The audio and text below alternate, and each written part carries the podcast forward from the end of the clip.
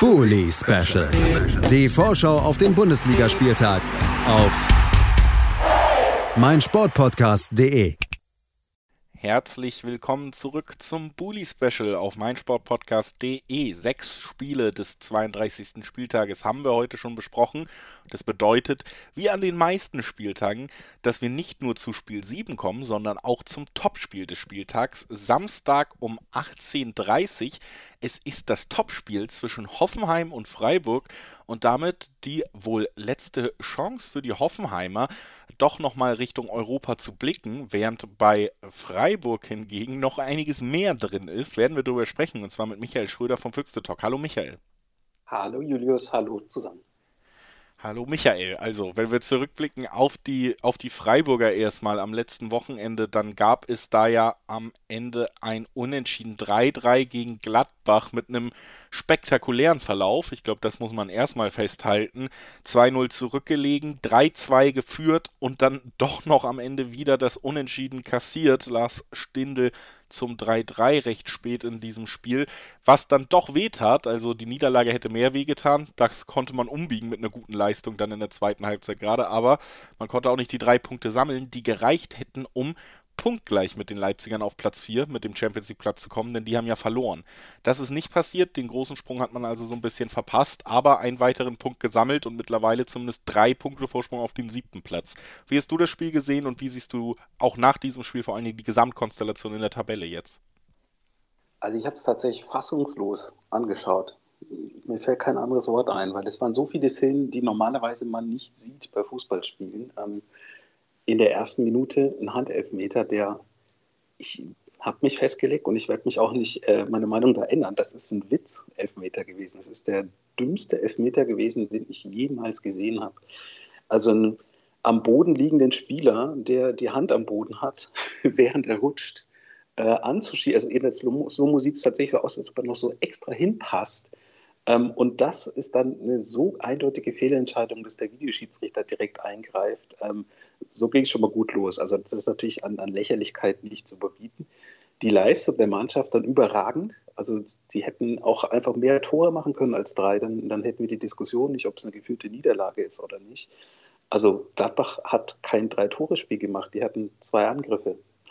Und das eine war ein Elfmeter. Also es war einfach so, hä, was passiert hier? Gleichzeitig hast du einen Auswärtsblock, der quasi die Stimmung boykottiert, so ein lustiges Transparent aufhängt, äh, so ja, ihr gehört nicht in unsere Stadt, so ungefähr sinngemäß, ähm, oder ihr seid eine Schande für die Stadt. Und einfach bei einem Ausgleich, bei einem 3-3, bei einer Mannschaft, wo es ein bisschen besser läuft als bei der eigenen Mannschaft, einfach den jubelnden Spieler wegschickt. Ähm, sowas habe ich auch noch nie gesehen. Und ich muss auch sagen, ich habe als Lars Stindl eingewechselt wurde, habe ich tatsächlich, das ist wieder der Klischee Freiburg Michael, ähm, gedacht, so, oh Gott, oh nein, es wird noch ein Tor eingewechselt. Und genauso ist dann leider passiert. Ähm, ja, also tabellarisch hast du es gesagt, wäre es einfach Gold wert gewesen, dieses Spiel, äh, ja, wenn es nur über die Zeit bringen ist. Ähm, aber ja, man, man ist anscheinend dann doch so, dass man 0-2 Rückstand drehen kann, aber dann sich dann doch selber noch ein Ei reinlegt irgendwie.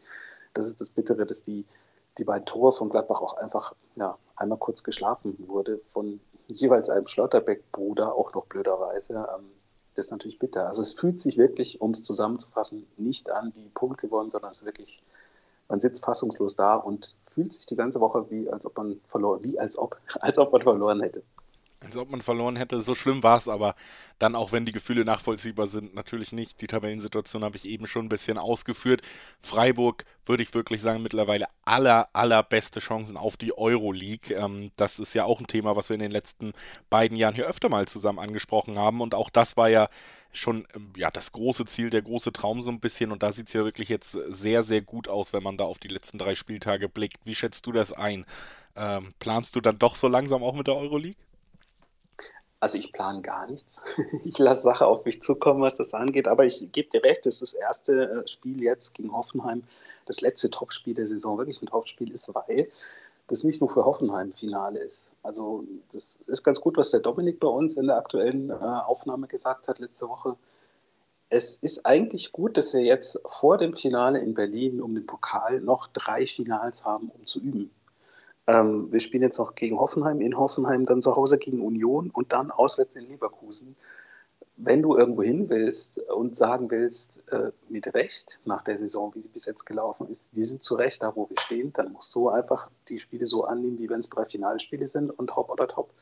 Also ich glaube, ein weiteres Unentschieden äh, oder eine Niederlage ist halt schon sehr ungünstig und es wäre extrem bitter. Ich habe diese Tabelle gesehen ähm, im Internet, man könnte sogar noch Achter werden. Oh mein Gott, das wäre wirklich, da wäre ich tatsächlich mittlerweile so weit bin ich, da war ich wirklich enttäuscht. Obwohl ich vor der Saison natürlich gesagt hätte, ja klar, achter Platz nehme ich. Aber das ist dann wirklich so, dass man denkt, ja, das hätte nicht sein müssen. Ich hoffe einfach, dass man vor diesen drei Finalspielen möglichst viele gewinnt. Die Hoffnung ist nachvollziehbar und dann mit allen ja, mit drei Siegen aus den letzten drei Spielen wäre eventuell ja sogar noch der Sprung auf Platz 4 möglich. Kann dir aber sagen, es ist gar nicht so lange her, dass eine Mannschaft am letzten Spieltag noch aus den Euroleague-Rängen gerutscht ist und dann im Anschluss gegen die Bayern das Pokalfinale gewonnen hat. Also auch das ist noch ein Weg in die Euroleague, selbst wenn es in der Liga erstmal trist aussieht. Aber ja, das würde ich, äh, Stand jetzt würde ich das sogar auch nehmen. irgendwie Hauptsache, na, Pokal sowieso ja nochmal eine gesonderte Situation. Bei Hoffenheim muss man auch äh, nochmal ganz anders drüber reden als bei Freiburg, nämlich über eine enorme Formschwäche.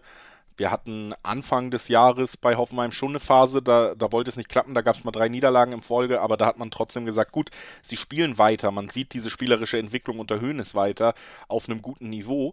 Die sieht man jetzt auch nicht mehr. Hoffenheim wirklich ja, nicht nur ergebnistechnisch, sondern auch spielerisch wieder eingebrochen und deswegen auch zu Recht so ein bisschen aus den Plätzen da oben gerutscht, waren ja zwischenzeitlich sogar Champions League-Aspirant. Und das siehst du eben auch daran, dass in den letzten fünf Spielen kein einziger Sieg eingefahren konnte, drei Niederlagen, zwei Unentschieden zuletzt das Unentschieden in Frankfurt. Äh, auch ein bisschen kurios die Geschichte mit Evan Dicker, der erst das Eigentor und dann den Ausgleich geschossen hat. Also vielleicht wäre da sogar für Frankfurt ein bisschen mehr mit weniger unglücklichen Situationen drin gewesen. Frankfurt vorher in der Liga ja auch nicht berauschend unterwegs gewesen. Also Hoffenheim hat ganz, ganz große Probleme. Wie blickst du auf den Gegner vor diesem Spieltag? Also ich war so ein bisschen überrascht, dass ich gelesen habe, dass so, so ein bisschen der Trainer zur Disposition äh, steht. Das fand ich dann ein bisschen übertrieben, ehrlich gesagt. Ähm, aber es gibt wohl so einen, so einen konstruierten, ähm, ja, wir gehen nicht mit dem Trainer in eine Saison, wenn er nur noch ein Jahr Vertrag hat. Äh, ja, weiß ich nicht, ob das eine Philosophie ist. Ich finde es ein bisschen komisch, weil dann gibt ihm halt einen neuen Vertrag. Wo ist das Problem? Ähm, oder sagt halt einfach, was los ist. Also das, man registriert tatsächlich, dass ein bisschen Unruhe da ist. Ähm, auf der anderen Seite muss ich auch ganz ehrlich sagen, ist es jetzt, gibt so ein paar Clubs in der Liga, die mich nicht so, so interessieren. Ähm, auch jetzt gar nicht arrogant gemeint, aber das ist einfach tatsächlich Hoffenheim. Die, man weiß, dass die da auch dabei sind, aber das war es dann auch tatsächlich. Also ich kann jetzt nicht sagen, ja, wir haben eine Chance, wenn der auf der Position spielt und so weiter und so fort gegen den. Ähm, so, so genau bin ich dabei Hoffenheim tatsächlich nicht drin. Zumindest kann ich dir sagen, dass äh, André Kramaric gerade sehr, sehr formschwach ist, beziehungsweise auch einfach sehr glücklos, eigentlich positiv auffällt, aber eben das Tor nicht treffen will, während andere Spieler bei Hoffenheim eben schon angesprochen, gerade eher formschwach unterwegs sind. Also das so ein bisschen die Ausgangssituation vor diesem Spiel für Hoffenheim, der letzte wirklich ja, mögliche Sprung nochmal zurück an die Euroleague-Plätze für Freiburg. Das erste von vier Finals in Folge, so hat Michael Schröder vom Füchse Talkes uns hier gerade erzählt. Da wollen wir natürlich noch wissen, wie es ausgeht, Michael. Was glaubst du? Also das Spiel in der Hinrunde war extrem unglücklich tatsächlich. Ähm, da gab es in der 95. oder 94. glaube ich das 1-2. Ähm, und auch der Ausgleich war, glaube ich, nicht, äh, ja, weiß ich nicht, wann der war. Also es war tatsächlich so, dass man sich gedacht hat, okay, von der Leistung her, warum haben wir jetzt verloren? Und es war ein Heimspiel, das war extrem ärgerlich. Deswegen glaube ich, dass da noch so ein bisschen Rechnung offen ist. Ich glaube aber auch, dass die Mannschaft ähm, die Leistung bestätigen kann, tatsächlich aus dem Gladbach-Spiel, aber vielleicht das Ergebnis ein bisschen besser ausschaut diesmal. So wie ich Christian Streich kenne, war das keine entspannte Trainingswoche. Man muss ja auch dazu sagen, vor dem Gladbach-Spiel ähm, gab es faktisch keine Trainingswoche. Also ich glaube, es wurde nur Freitag trainiert. Ähm, deswegen, man ist ein bisschen besser vorbereitet, glaube ich, als auf das Spiel vorige Woche. Und ähm, ja, der Faktor ist vielleicht das Publikum, aber selbst da sage ich, im Moment sehe ich nicht viele Mannschaften, ähm, gegen die wir sagen müssten, okay, wir gucken nicht als hoch zu verlieren. Und die Mannschaft weiß, was auf dem Spiel steht, also jetzt nicht als Druck, sondern was sie erreichen kann. Und ich glaube, dass das das erste von den vier Finalspiels ist, äh, was sie noch gewinnen werden. Ähm, und zwar mit 2 zu 0 steht hier. Ich konnte es gerade nicht lesen, sorry. Alles gut.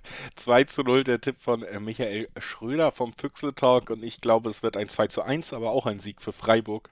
1 zu 2 wäre es dann richtig auf dem, auf dem Papier, glaube ich. Also ich glaube auch, dass Freiburg dieses Spiel gewinnen kann, weil ich die Hoffenheimer deutlich formschwächer sehe als die, die Freiburger, die ich, wie gesagt, auch im letzten Spiel über weite Strecken doch sehr beeindruckend fand, wie man mit dem Rückstand auch umgegangen ist, wie man sich da zurückkämpfen konnte, dass man die spielerische Klasse hat, aber auch auch die Motivation, solche Rückstände wieder wettzumachen, fand ich sehr beeindruckend. Äh, nimmt man mit in dieses Spiel und wird es punktetechnisch auch besser machen, glaube ich auch. Und bedanke mich bei Michael Schröder, dass er heute bei uns war. Danke dir, Michael. Immer gerne. Und äh, wir, liebe Zuhörerinnen und Zuhörer, machen also jetzt gleich nochmal den kurzen Sprung dann von Samstag 18.30 Uhr natürlich auf den Sonntag. Und äh, da werden wir unter anderem über besagte Gladbacher sprechen, die wir hier schon ein bisschen im Kreuzfeuer hatten. Bis gleich. Bully Special.